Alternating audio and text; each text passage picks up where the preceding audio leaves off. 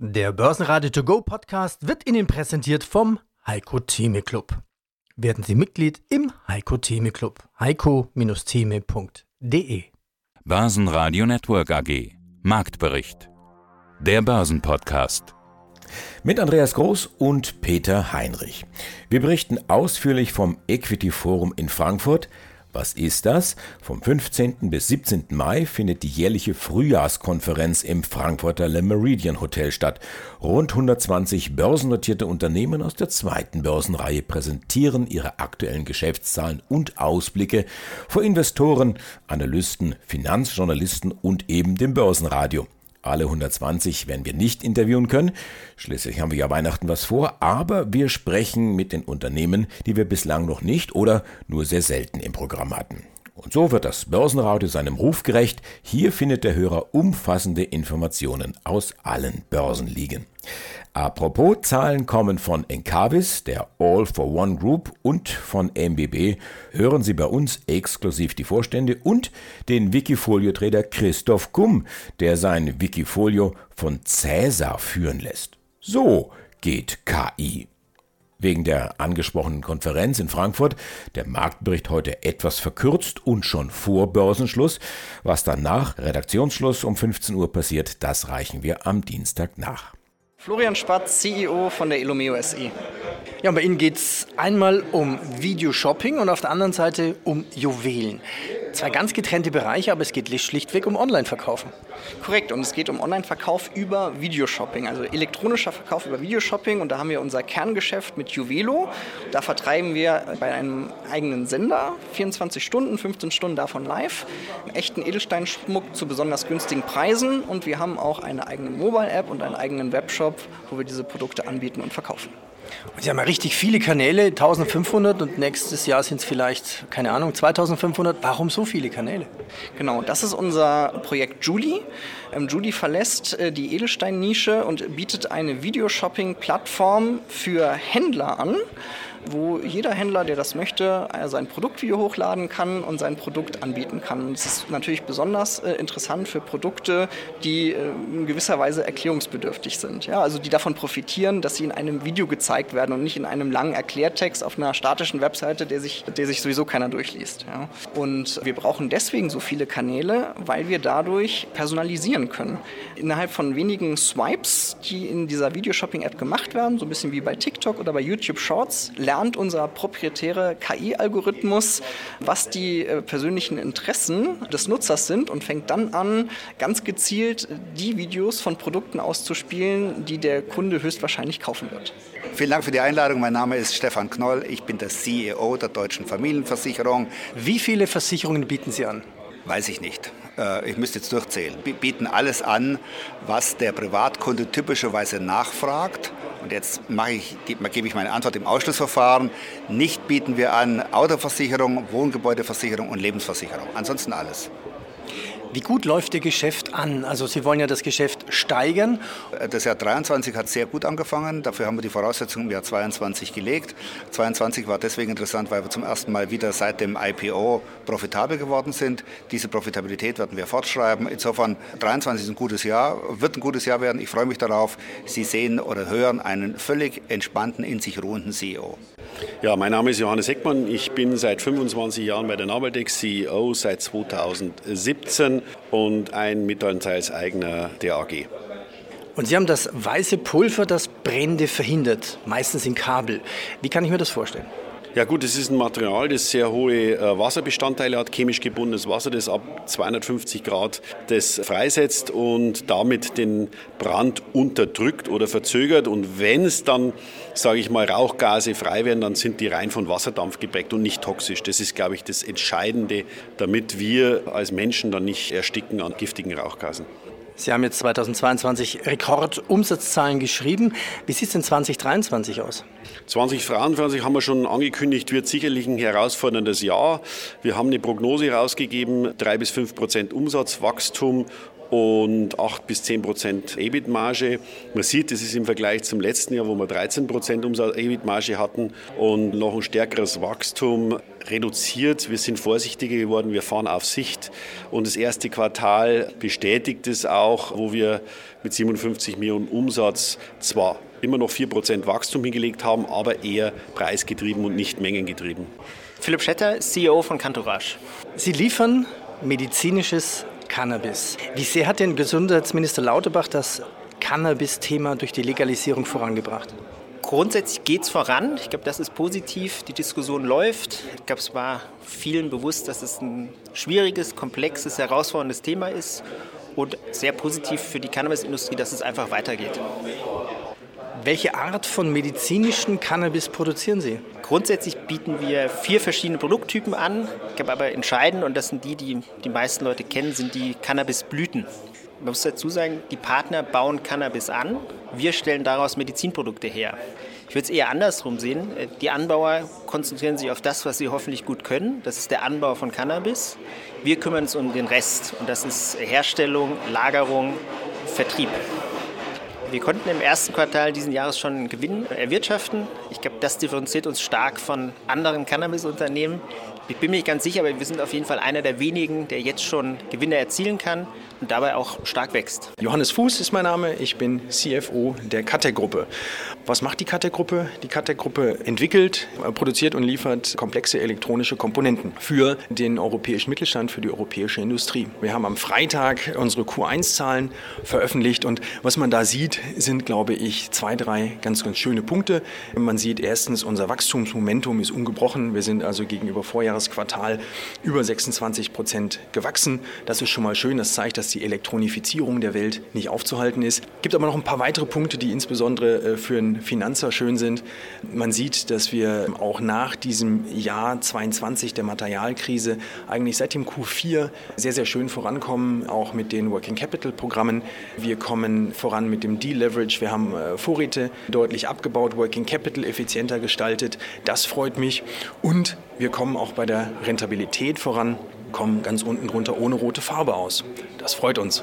Mein Name ist Uwe Ahrens, ich bin Geschäftsführer der Altec Advanced Materials AG und wir bewegen uns im Bereich von Festkörperbatterien für die Energiewende und Spezialmaterialien für die Anode von Lithium-Ionen-Batterien. Sie haben quasi eine umweltfreundliche, kostengünstige Batterie für die Energiewende. Und sie funktioniert mit Salz. Wie kann ich mir das vorstellen? Naja, Salzbatterietechnologie gibt es seit den 80er Jahren und in den letzten zehn Jahren hat das Fraunhofer Institut das in ein industrielles Produkt umgewandelt und wir bei Altec haben ein Joint Venture gegründet mit der Fraunhofer Gesellschaft und bringen dieses Produkt industriell jetzt in den Markt. Und deswegen bauen wir oder planen die Anlage in Sachsen für die erste Linie von 100 Megawattstunden. Wie groß kann ich mir so eine Batterie vorstellen? Naja, die ist vielleicht ein Viertel größer als eine normale Lithium-Ionen-Batterie, aber das Wichtige ist ja, die Batterie, die wir da bauen werden, die ist feuerfest, die kann gar nicht brennen, da ist nichts drin und die braucht kein Lithium, braucht kein Kobold, braucht kein Graphit und kein Kupfer. Also das sind die herausragenden Charakteristika unserer Batterie. Und das wird mit Sicherheit äh, zum Erfolg führen für die Energiewende, die ja ohne elektrische Speicherkapazität nicht zu erreichen ist. Der DAX startete schwungvoll in die neue Handelswoche, wobei die Betonung liegt auf startete.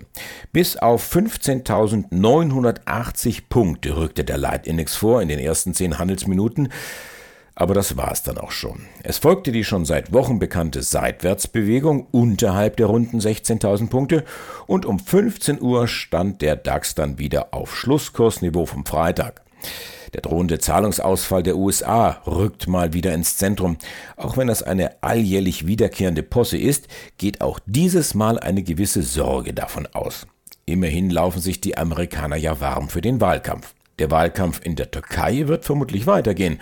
Amtsinhaber Erdogan und Herausforderer Kılıçdaroğlu müssen wohl in die Stichwahl.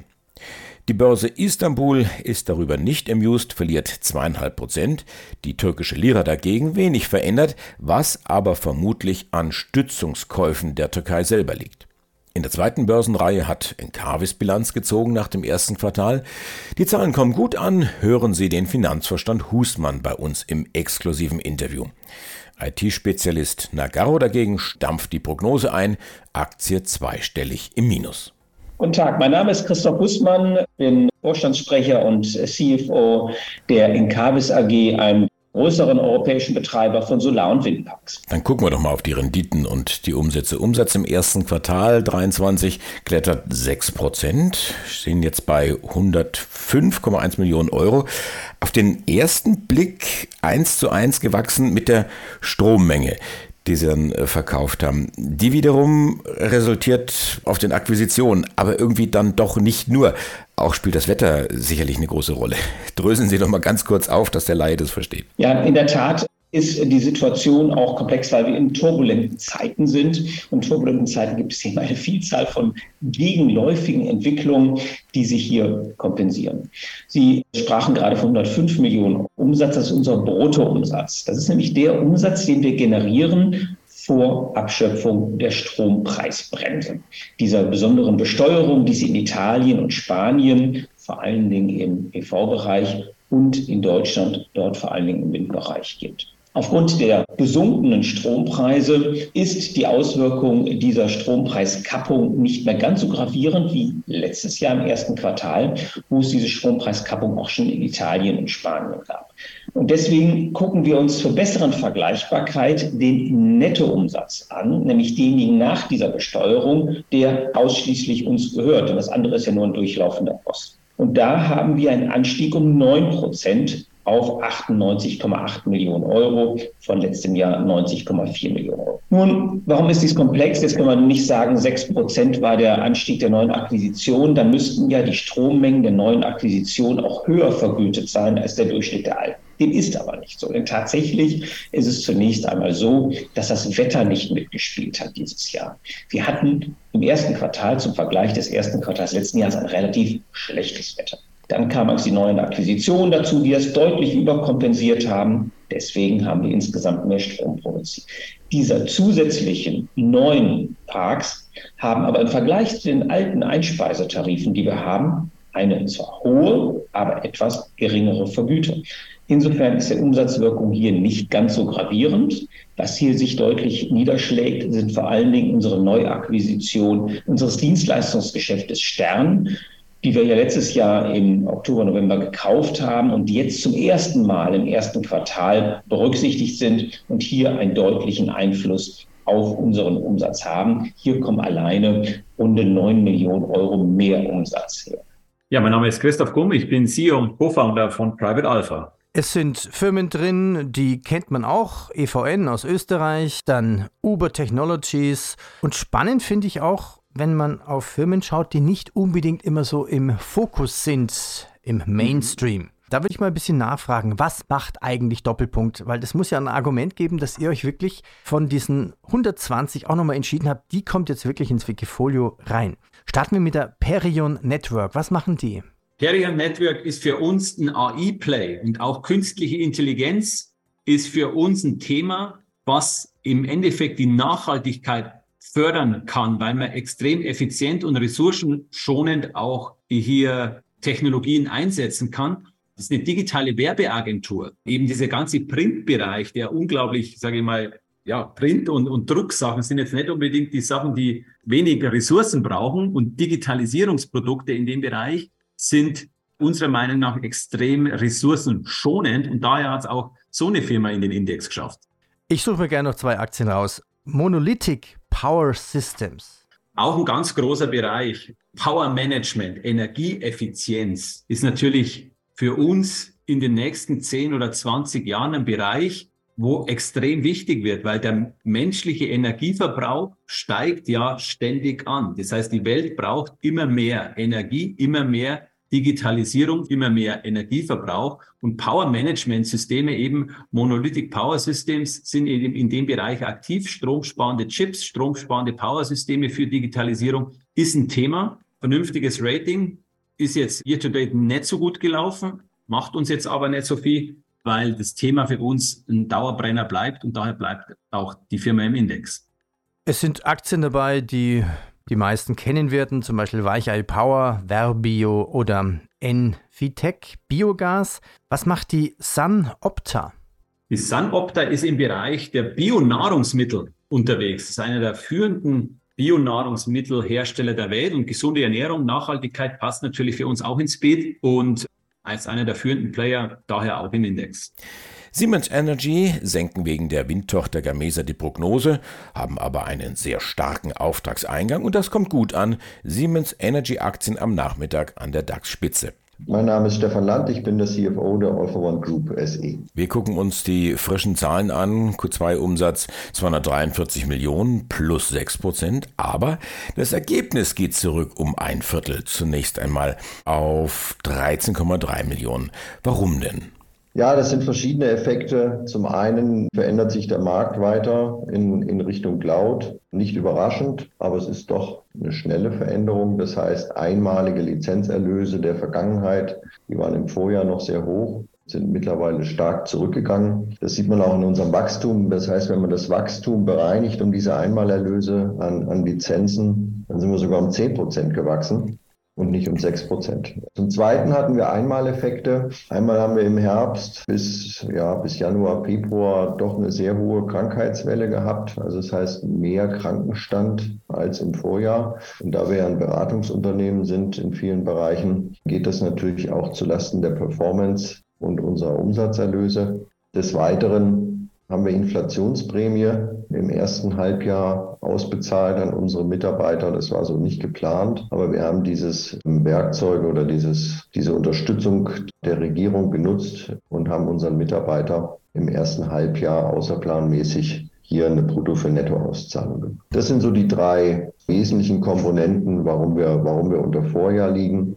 Teilweise war das geplant, gerade was die Lizenzen anbetrifft, aber es ist jetzt doch sehr stark deutlich, dass die, dass die Modelle, die der Markt anbietet, unter anderem natürlich SAP, aber auch Microsoft, die gehen ausschließlich nur noch auf Cloud. Das Periodenergebnis selber, das steigt 6% auf 3,6 Millionen im zweiten Quartal oder plus 11% aufs Halbjahr gesehen. Hier hilft unter anderem Polen. Inwiefern? Ja, das ist ein Einmaleffekt. Wir messen unsere operative Leistungsfähigkeit ja auf der Ebene EBIT vor M&A-Effekten, nennen wir das. Das heißt, da sind die Abschreibungen auf die historischen Transaktionen werden nicht mitgerechnet, die sind unterhalb dieses EBITs vor M&A-Transaktionen. Und zum Zweiten auch einmal Kosten oder einmal Erträge, die dort entstehen. Und wir haben durch die Übernahme, also die Aufstockung unserer Anteile in Polen von 51 auf 100 Prozent. Das haben wir vorzeitig gemacht. Wir wollten es eigentlich erst in einigen Jahren tun. Haben wir einen einmaligen Ertrag erwirtschaftet von über drei Millionen Euro, der praktisch zwischen EBIT und EBIT vor M&A-Effekten zu buchen ist. Und deswegen ist das EBIT über dem Vorjahr sogar und das Nettoergebnis ebenfalls. Mein Name ist Konstantin Mang. Ich bin CEO der MBB und ich freue mich auf das Gespräch über unsere frisch veröffentlichten Q1-Zahlen. Fassen wir sie doch mal ganz kurz zusammen, so die groben Eckdaten. Andi Groß hier vom Börsenradio. Umsatz plus 17 Prozent. 201 Millionen Euro. Das bereinigte EBTA verringert sich um 7 Prozent auf knapp 14, 13,8 Millionen. Die Prognose haben Sie bestätigt. Das bedeutet, für das Geschäftsjahr 2023 erwarten Sie weiterhin einen Umsatz von 150 bis 900 Millionen und eine Marge, eine bereinigte EBITDA-Marge zwischen 9 und 11 Prozent. Also etwa wie im Jahr zuvor. Wie beurteilen Sie denn jetzt zusammengefasst das erste Quartal?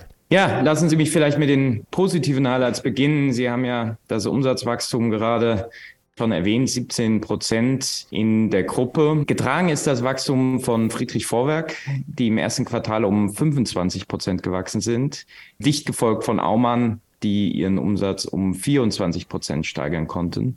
Und der heimliche Wachstumsgewinner im ersten Quartal war eigentlich der Lignit. Die ist nämlich um 68 Prozent gewachsen im ersten Quartal. Und insofern steht das Wachstum der MBB hier auf sehr breiten Beinen. Das ist zunächst mal sehr positiv. Auch positiv ist sicherlich der Ausblick, wenn man sich den Auftragseingang und den Auftragsbestand anschaut, beispielsweise bei Friedrich Vorwerk, liegt er bei über 200 Millionen Euro, was ein Rekordwert darstellt. Und bei Aumann haben wir einen Auftragsbestand, der bei 277 Millionen Euro liegt, was ebenfalls auf ein sehr starkes Wachstum in den nächsten Quartalen hindeutet. Gleichwohl haben Sie auch erwähnt, dass das EBITDA etwas zurückgegangen ist. Da sind wir natürlich nicht zufrieden mit. Und der Grund für diesen Rückgang ist das Service- und Infrastructure-Segment. Insbesondere Vorwerk hat da mit 8% EBITDA-Marge weniger erzielt als im Vorjahr. Und zum Teil hatten wir das zwar erwartet, der Kapitalmarkt auch. Deshalb sehen Sie heute, dass die Friedrich-Vorwerk-Aktie sogar im Plus ist. Aber nichtsdestotrotz ist das natürlich nicht das Niveau, auf das wir zurückkommen wollen. Und das wird noch ein wenig dauern, bis wir hier wieder die hohen Margen der Vergangenheit sehen. Auch dieses Interview ungekürzt und in voller Länge bei börsenradio.de oder in der Börsenradio-App. Ja, hallo, mein Name ist Boris Polenski, ich bin der Vorstandsvorsitzende, CEO der 123 Fahrschule SE. Okay, Sie haben ja vorhin von dem Markt gesprochen. Wie war das? 2,5 Milliarden? Genau, jetzt haben Sie 2022 davon 16,6 Millionen reingenommen, plus von 114 Prozent. Jahresfehlbetrag minus 4,4. Was sind Ihre Ziele 2023? Bei dem Jahresfehlbetrag müssen Sie nur schauen, da sind die Firmenwertabschreibungen natürlich mit drin. Das kann man nicht so einfach aus dem Geschäftsbericht nehmen, weil durch die Einbringung in die DSE wir relativ hohe Abschreibungen haben, die nicht cash-relevant sind. Wie gesagt, wir, das Ziel ist dieses Jahr Cashflow positiv. Da haben wir jetzt schon ein, zwei Monate gehabt. Wir sind EBITDA positiv. Ja, wir sind auf Wachstum getrimmt. Ja, wir wollen mit dem Geld, was wir haben, eben möglichst groß werden. Dieses Jahr steht der Fokus auf positiven EBITDA. Ich denke, wir werden so plus 20 Millionen Euro Umsatz machen dieses Jahr und damit sind wir ganz zufrieden. Okay, fassen wir zusammen. Also Sie sind skalierbar, auf jeden Fall im Bereich der digitalen theoretischen Ausbildung. Was Sie dringend brauchen, sind Menschen, sind Fahrlehrer. Und da sind sie nicht skalierbar. Also das widerspricht ja ein bisschen. Oder kann ich meine Theorie überall machen und dann zum anderen Fahrlehrer gehen? Genau, das wird mit der Gesetzesänderung wohl so sein, ja, dass man bei einer Digitalfahrschule, die in NRW angesiedelt ist, auch in Nürnberg als Schüler aus Nürnberg seinen Online-Unterricht machen kann. Es entzerrt auch die, den regionalen Fahrlehrermangel etwas. Sie sagen recht, okay, über die Fahrlehrer sind wir nicht skalierbar, aber wir haben alleine in unseren Fahrlehrerausbildungsstätten, lassen Sie sich überschlagen, die Möglichkeit, 250 Fahrlehrer pro Jahr auszubilden. Ja, das heißt, wenn wir allein über diese Schiene Gas geben, haben wir ein Wachstum, was wir locker generieren können. Mein Name ist Ralf Pfeffer, ich bin der CEO, der Vorstandsvorsitzende der Avemio AG, die jetzt im Rahmen eines Reverse IPO ganz neu an der Düsseldorfer Börse zu Hause ist. Aktuelle Zahlen, wie viel haben Sie 2022 Umsatz gemacht und Gewinn? Wir haben auch in 22 100 Millionen geknackt. Wir haben ein bisschen weniger gemacht aufgrund der Lieferkettensituation, als, als wir das Jahr davor gemacht haben. Wir haben von, von in Corona von 20 auf 21, von 67 Millionen auf 100, 111 Millionen Steigerung gehabt, sind jetzt ein bisschen abgeflacht, sind aber weiterhin auf Wachstumskurs und wollen das ist auch einer der Gründe mit unserer Buy-and-Build-Strategie neben dem organischen Wachstum, das heißt der Zukauf weiterer Firmen in andere Märkte hineingehen. Weil das Geschäft, was wir machen, ist lokal. Es ist kein online getriebenes Geschäft, wie das Thomann beispielsweise gemacht hat, sondern wir müssen, wenn wir nach Frankreich wollen, müssen wir nach Paris. Und idealerweise, das hat auch unsere Erfahrung in Deutschland gezeigt, klar können wir irgendwo eine Niederlassung aufmachen, aber wenn wir dort einen Player finden, der uns braucht, was wir mitbringen, unser Know-how, unsere finanzielle Stärke, unsere Kenntnis im Social-Media-Bereich, dann ist das eine Win-Win-Situation. Das macht ja Sinn, weil er hat schon einen Namen, er hat schon Kunden, er hat das Vertrauen der Kunden und wenn Sie da draufsetzen, macht Sinn. Genau. Genau. Das ist auf jeden Fall eine, eine Win-Win-Situation und der, der Konsolidierungsdruck in Europa, weil wir haben keine international aufgestellten Händler. Es gibt nur national auf. Wir sind mit Deutschland und Österreich so sozusagen die einzigen Handels- und das einzige Handelsunternehmen, was international aufgestellt ist. Klingt jetzt erstmal lapidar, aber wir haben die Erfahrung, was europäische Steuerharmonie anbelangt, die haben wir gemacht. So good morning everyone. My name is Gustavo Perrotta. I'm the CEO and founder of Hamilton Global Opportunities. Lass uns über Zahlen sprechen 2022. Was haben Sie verdient? So we moved from uh, a loss of 280,000 euro in 2021 to a, a profit before tax of 1.7 million. Our EPS was negative in uh, last year, and we gained 3 euro and 26 cents per share this year. And uh, interesting enough, we had a quite a resilient stock performance in a year when uh, the Nasdaq was down around 34 35% and the stock was pretty much flat. So we are extremely pleased with the results of last year and how the stock has performed as well. Wir lassen uns über den Ausblick sprechen 2023. Was sind hier Ihre Ziele und wie viele neue Firmen werden Sie reinnehmen? We cannot comment on future. What we can say is that we are here to build a business for the future in, a, in order to provide a consistent return to our shareholders in order to build something for the long run. Clearly, we're going to be very active on the market and trying to raise more money because it will allow us to expand our current portfolio of three companies to four, five, potentially six. And uh, ideally, we're going to have also some sort of uh, interesting results coming up from our investee companies. Ich hoffe, dass dieser Podcast informativ für Sie war. Empfehlen Sie uns doch gerne weiter, verlinken Sie uns oder bewerten Sie uns besonders positiv. Ich bin Andreas Groß und wünsche Ihnen stets viel Erfolg bei all Ihren Investmententscheidungen. Schreiben Sie mir doch gerne unter redaktion.brn-ag.de. Börsenradio Network AG Marktbericht. Der Börsenpodcast. Der Börsenradio To Go Podcast wurde Ihnen präsentiert vom Heiko Theme Club werden Sie Mitglied im Heiko Theme Club. heiko-theme.de